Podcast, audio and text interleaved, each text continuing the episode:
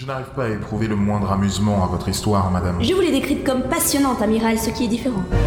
Elle est une jeune praticienne. Il est l'homme le plus puissant de l'humanité. Ils n'auraient jamais dû se croiser. J'ai envie que tu me refasses cette petite chose si excitante de la dernière fois.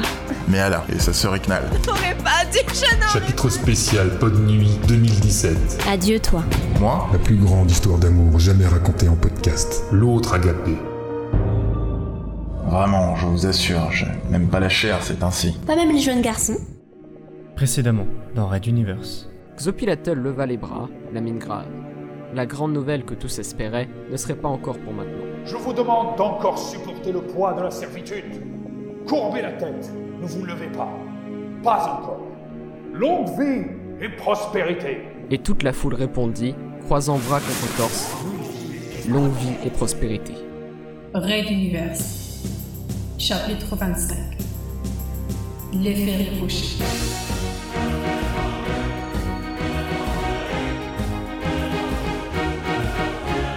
Épisode 6 Materwan Centrum, complexe financier. On appelait cette petite voie large d'à peine deux véhicules terrestres la rue du Mur.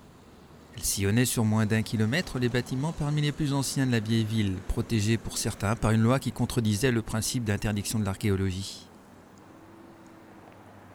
Quelques pans de béton armé appartenant au mur original, ayant donné son nom à la voie, trônaient par-ci par-là sur des socles aux inscriptions glorifiantes et invérifiables.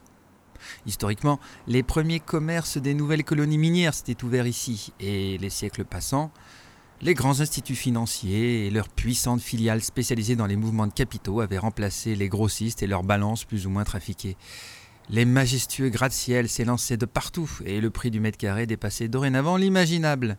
Ne traversait plus cette rue que la haute société arborant les derniers gadgets luxueux et les tenues protocolaires, tandis que la rue du Mur représentait maintenant le lieu de la réussite sociale. Conçu par les meilleurs architectes, deux immenses immeubles de verre et d'acier s'y imposaient, la place boursière et la tour M de la toute-puissante banque souriante Mahadong. À la sortie est de la station de métro située sous le bâtiment, deux vigiles surveillaient ce matin-là un jeune cadre dynamique apprêté pour une journée de travail habituelle dans ce quartier. Seule incongruité, une valise, plus épaisse que la norme, et un arrêt brusque au milieu de la voie. Plusieurs taxis se trouvèrent d'ailleurs bloqués par cette hurluberlue, n'acceptant visiblement pas de céder le passage. Les deux hommes décidèrent de régler le problème à l'amiable et s'approchèrent du malandrin. Au même moment, un message de la police crépita dans leur transmetteur. Des scènes identiques se déroulaient en plusieurs endroits de la rue du Mur et l'on demandait aux agents de sécurité de rapporter tout incident et de surtout ne pas intervenir. La terrible vague d'attentats mutualistes était encore suffisamment fraîche dans les mémoires pour qu'ils réagissent immédiatement. Le Golden Boy sourit mystérieusement devant la mine soudain paniquée des deux vigiles et tranquillement se pencha vers sa valise. Composant un code qu'il ouvrit, il en ressortit une boule métallique dont plusieurs parties pulsaient d'une inquiétante lueur qu'il scruta avec attention. Les agents de sécurité criaient tout autour à l'évacuation de la rue. Le jeune inspira, puis leva l'objet au-dessus de la tête en hurlant Gloire à la mutualité À partir de cinq différents emplacements dans le quartier, des hommes et des femmes activèrent simultanément les microcharges d'antimatière.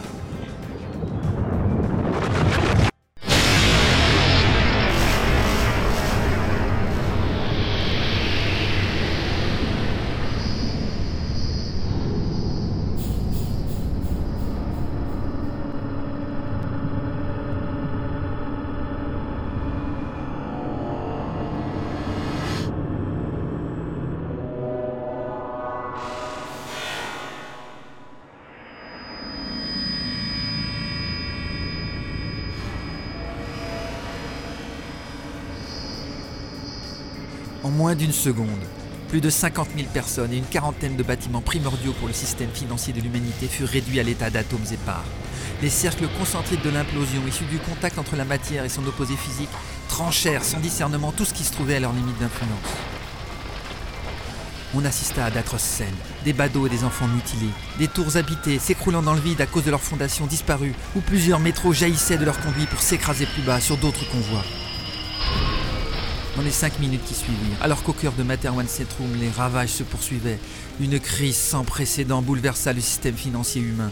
Des capitaux absolument dantesques s'évanouirent dans la nature. Des organismes prêteurs firent faillite entre le café et le croissant de leur directeur. Pire encore, l'État de Materwan se retrouva en cessation de paiement, déclenchant automatiquement des procédures de blocage dans tous les services publics de l'univers connu.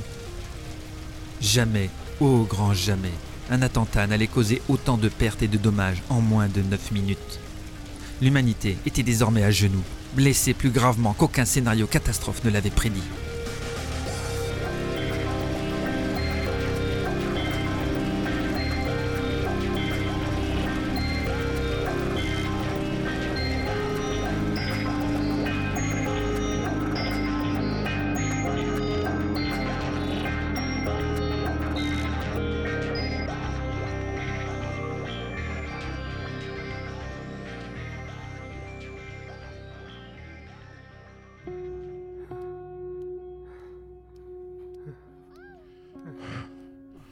Phallus d'Angilbe pénétrait et s'extirpait du sphincter à un rythme accéléré, tandis que son diamètre gagnait quelques millimètres à l'approche de l'apothéose.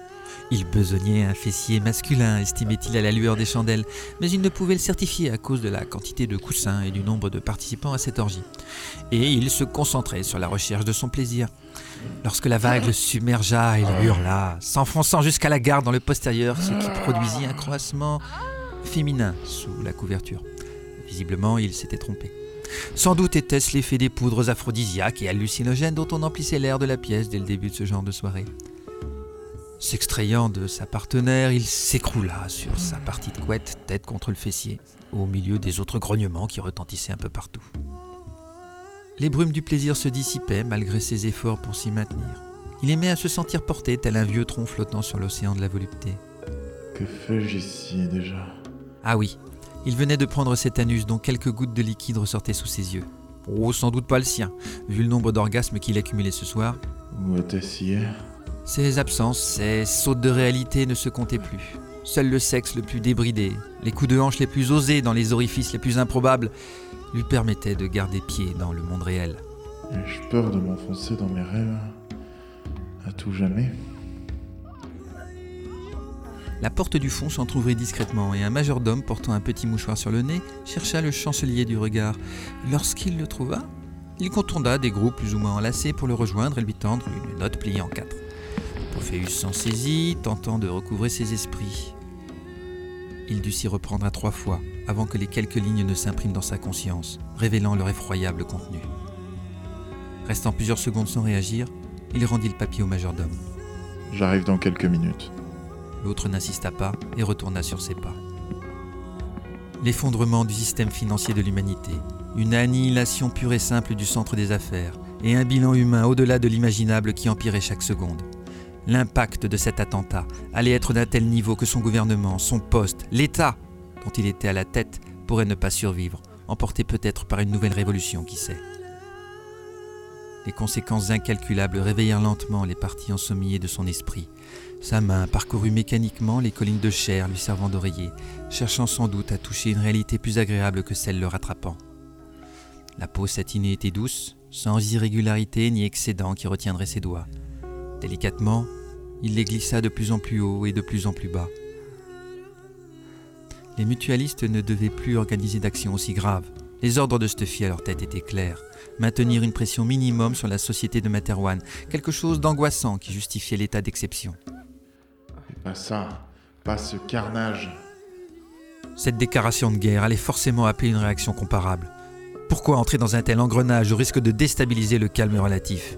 Le départ de la flotte était-il lié à ce chronométrage macabre? Quelle flotte? La flotte Oui, la flotte. Je me souviens. Le doigt d'Angilbe tourna mécaniquement autour de l'orifice anal, mais ne s'y attarda pas. Préférant continuer son voyage sur les lèvres humides qui patientaient plus bas, la fine peau intime se gorgeait de sang à chaque caresse et se révélait certainement encore plus sensible pour leur détentrice. Visiblement, la dame apprécie. Ralato approchait de Talbot à la suite de la demande d'un des Stuffy. Il serait mis au courant de la situation très rapidement si ce n'était déjà fait. Était-il conscient du risque couru? Sans aucun doute, le professeur Carmack avait bien évidemment rapporté aussi à Pophéus ses inquiétudes concernant la possible déviance de chimères non matures, telles les enveloppes utilisées par les Stuffy. Pourtant, si nous en vivions ici les conséquences, alors c'est que le problème avait été très largement sous-estimé. Bien trop. Perfidie de Carmack. La petite touffe pileuse dissimulait un clitoris gonflé quand Gilbe ne perdit pas de temps à titiller. Il enfonça son majeur dans le sexe ouvert et, devant l'acceptation évidente de sa partenaire qui se cambrait, il y joint plusieurs autres doigts, puis la main. L'entrée étendue ne se contractait pas, le corps ne le rejetait pas, bien au contraire, les hanches ondulaient pour lui permettre d'avancer. Angilbe sourit. Les réactions de cette femme lui plaisaient. Cela le changeait de Fakir, son assistante mentale, dont il avait trop abusé. Il s'autorisa donc un ultime oubli avec celle étendue là, avant le déferlement de fureur qui s'annonçait au dehors. Prenant appui sur la cuisse de sa partenaire, il avança la main, s'enfonçant encore plus loin jusqu'à en serrer le trésor du col dissimulé au tréfonds du vagin offert. C'est en agaçant avec doigté le petit orifice caché qu'il entraîna la tempête d'orgasmes multiples et les hurlements de plaisir de dessous le coussin. Cette voix? Il s'arrêta brusquement, recevant par là même un grognement désapprobatoire. Mais ce timbre, cette manière dont tout cela se déroulait faisait soudain refluer en lui des souvenirs à jamais enfouis. Ce n'est pas possible Sans se retirer de l'intimité de sa partenaire, il écarta vivement les traversins qui la dissimulaient, dévoilant progressivement le corps allongé.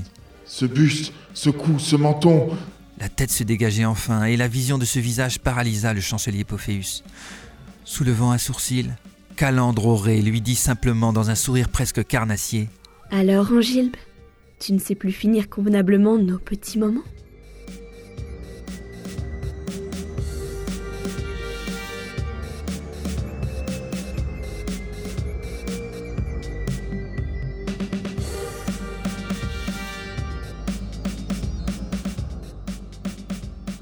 Red Universe. À suivre. Retrouvez les musiques originales, les chapitres complets et les livres numériques de la saga sur reduniverse.fr.